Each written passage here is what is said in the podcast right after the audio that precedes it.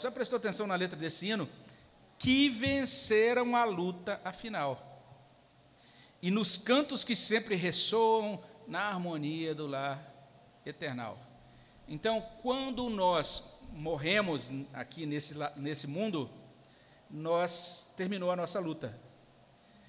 E veja, nós vencemos a luta. Como assim que a gente venceu? Como eu tenho certeza que eu venci? Eu não tenho. Será que tem um relatório lá, lá da minha produtividade que vai mostrar o que, que eu fiz? Vamos entender isso amanhã, tá? amanhã de manhã. A gente vai falar sobre a nossa participação na luta. Mas olha só, para o crente, morrer é vencer. Para o crente, morrer é o momento que ele descansa das suas fadigas, como diz Apocalipse capítulo 13. Para o crente, no momento da sua morte, ele é liberto da luta contra o pecado. É isso. Fala, poxa, pastor, fiquei desanimado. pensei que nesse curso isso ia me ensinar como vencer o pecado hoje, nunca mais pecar, né? Estou com um pecado aqui que está me atazanando. Mas você vai, a gente vai falar um pouco mais sobre isso né, na, na, no quarto e quinto estudos, tá?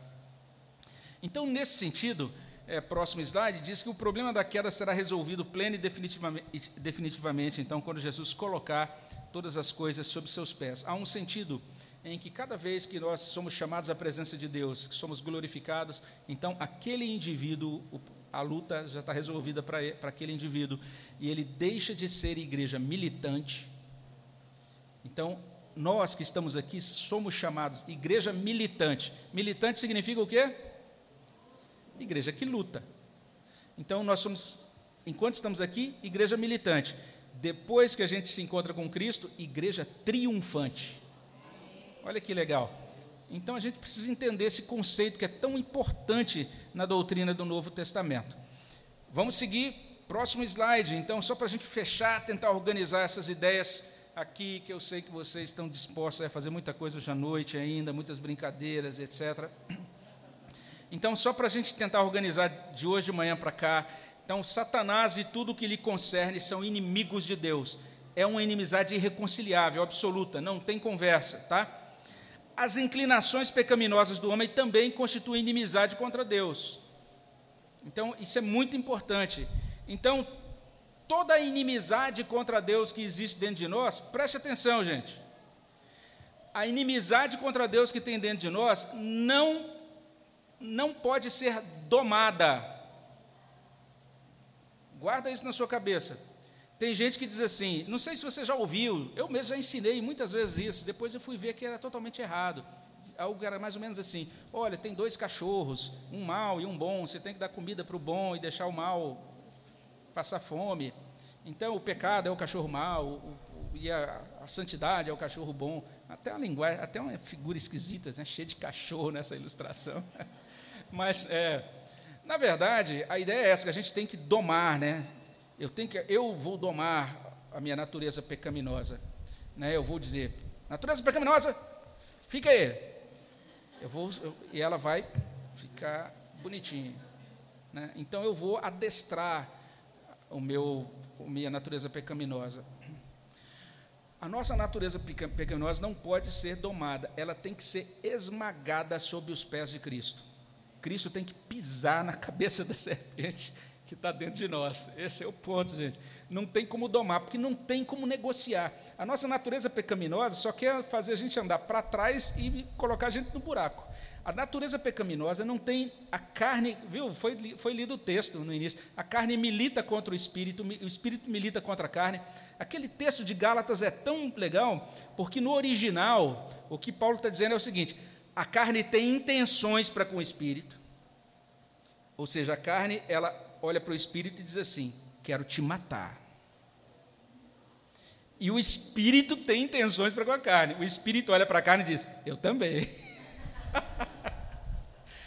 e aí a gente vai perceber que Deus providenciou tudo para que a obra dele seja vencedora. Porque o espírito ali, gente, não é o espírito humano. Muita gente fala que é um conflito humano. É o Espírito Santo.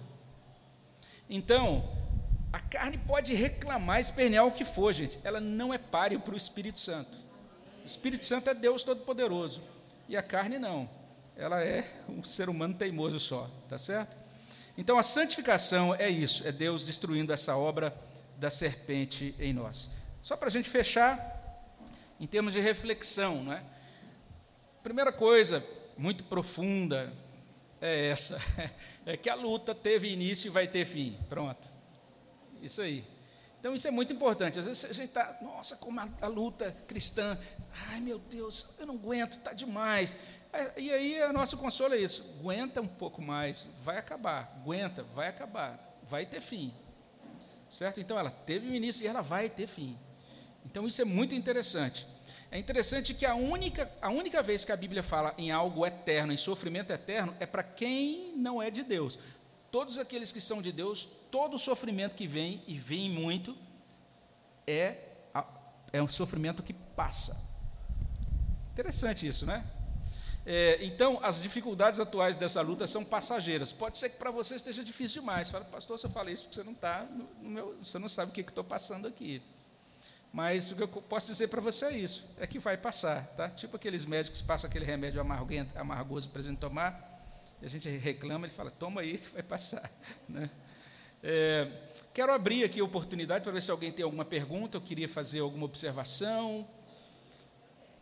Sim.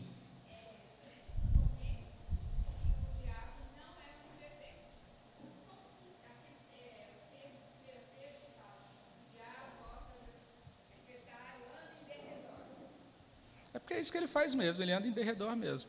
Mas ele não anda em derredor de todos os crentes ao mesmo tempo. Entendeu? Então o que ele tem? Ele tem, ele, por exemplo, no Novo Testamento, tem, tem, tem anjos, são os demônios. Ele tem os demônios. E aí o que acontece? No Novo Testamento você vai ver Jesus expulsando vários demônios, mas no Novo Testamento só tem uma ocasião em que um ser humano é possuído pelo próprio diabo é Judas, no momento da traição, disse: entrou nele o diabo. É a única ocasião. Todas as vezes, os demônios que é, invadem pessoas, que tomam. Parece que é os demônios de baixa hierarquia. É os, lá os, os de primeira linha, lá, sei lá, o pessoal de baixa hierarquia. O diabo não fica perdendo tempo dele, né?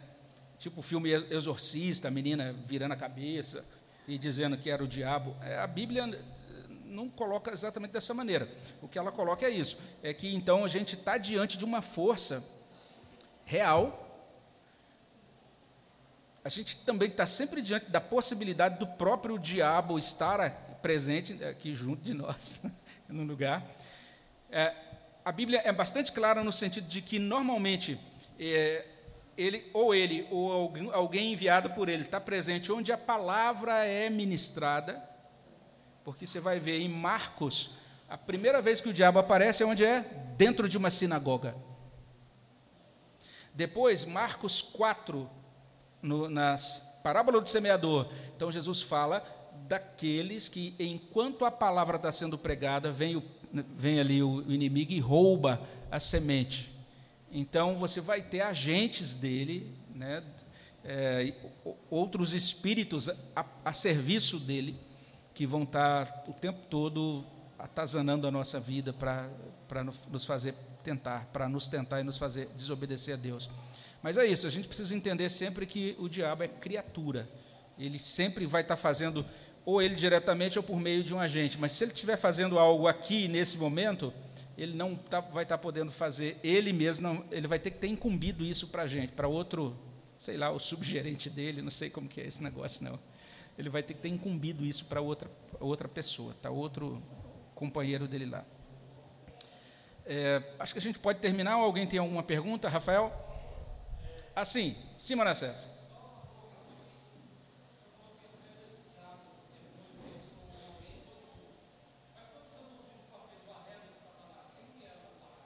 Ali não era possessão, era só aquilo que eu falei hoje, dessa questão da possibilidade de você ser, ser um agente do diabo porque aceita uma influência, né?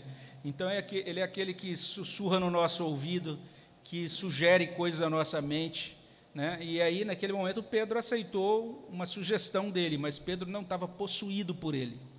É diferente.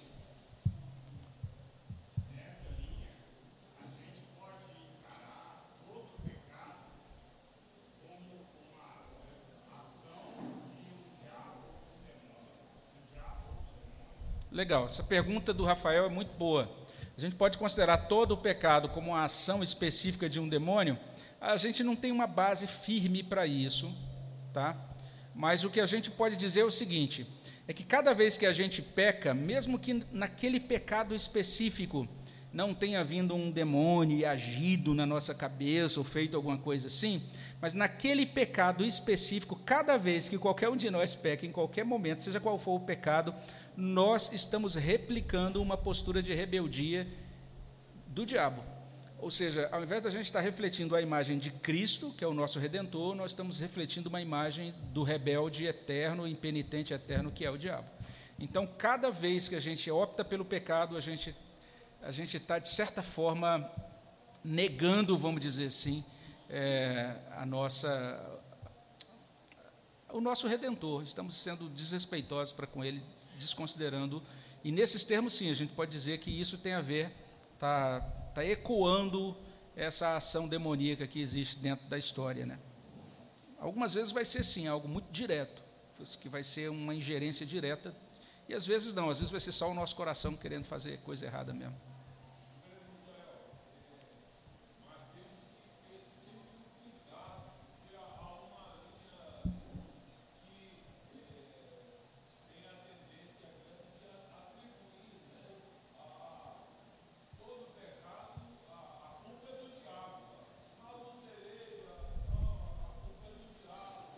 É.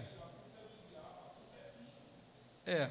Aí é uma coisa interessante. Olha só, tem uma, uma, uma, verdade muito grande nisso, porque isso, é, isso é uma tendência. Muita gente acaba atribuindo tudo ao diabo. Tem até aquela piadinha lá infame do diabo sentado na pedra, chorando. O que, que aconteceu? Não, o pessoal todo está colocando a culpa em mim, não sei o que e tal.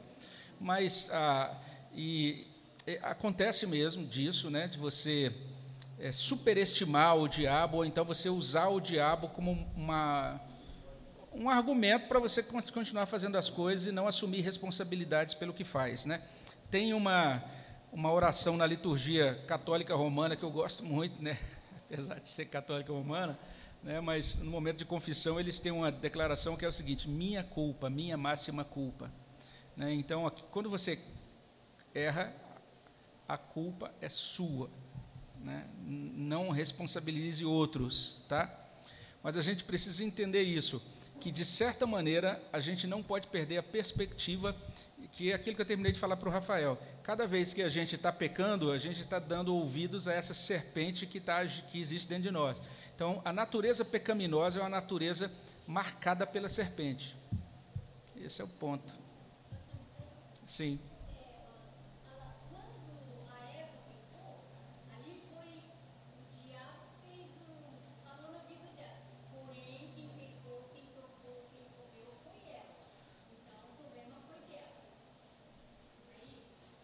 Sim, não.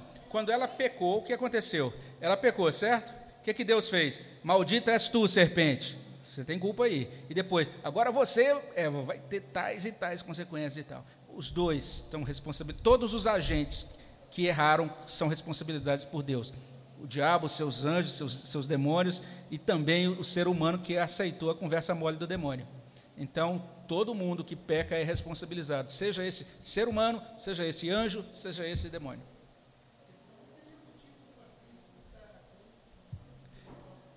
É, é isso. Então a responsabilidade foi distribuída ali. Deus deu uma, consequências para todos. Tudo bem? Mais alguma pergunta? Tcharam. Sim, diga, John.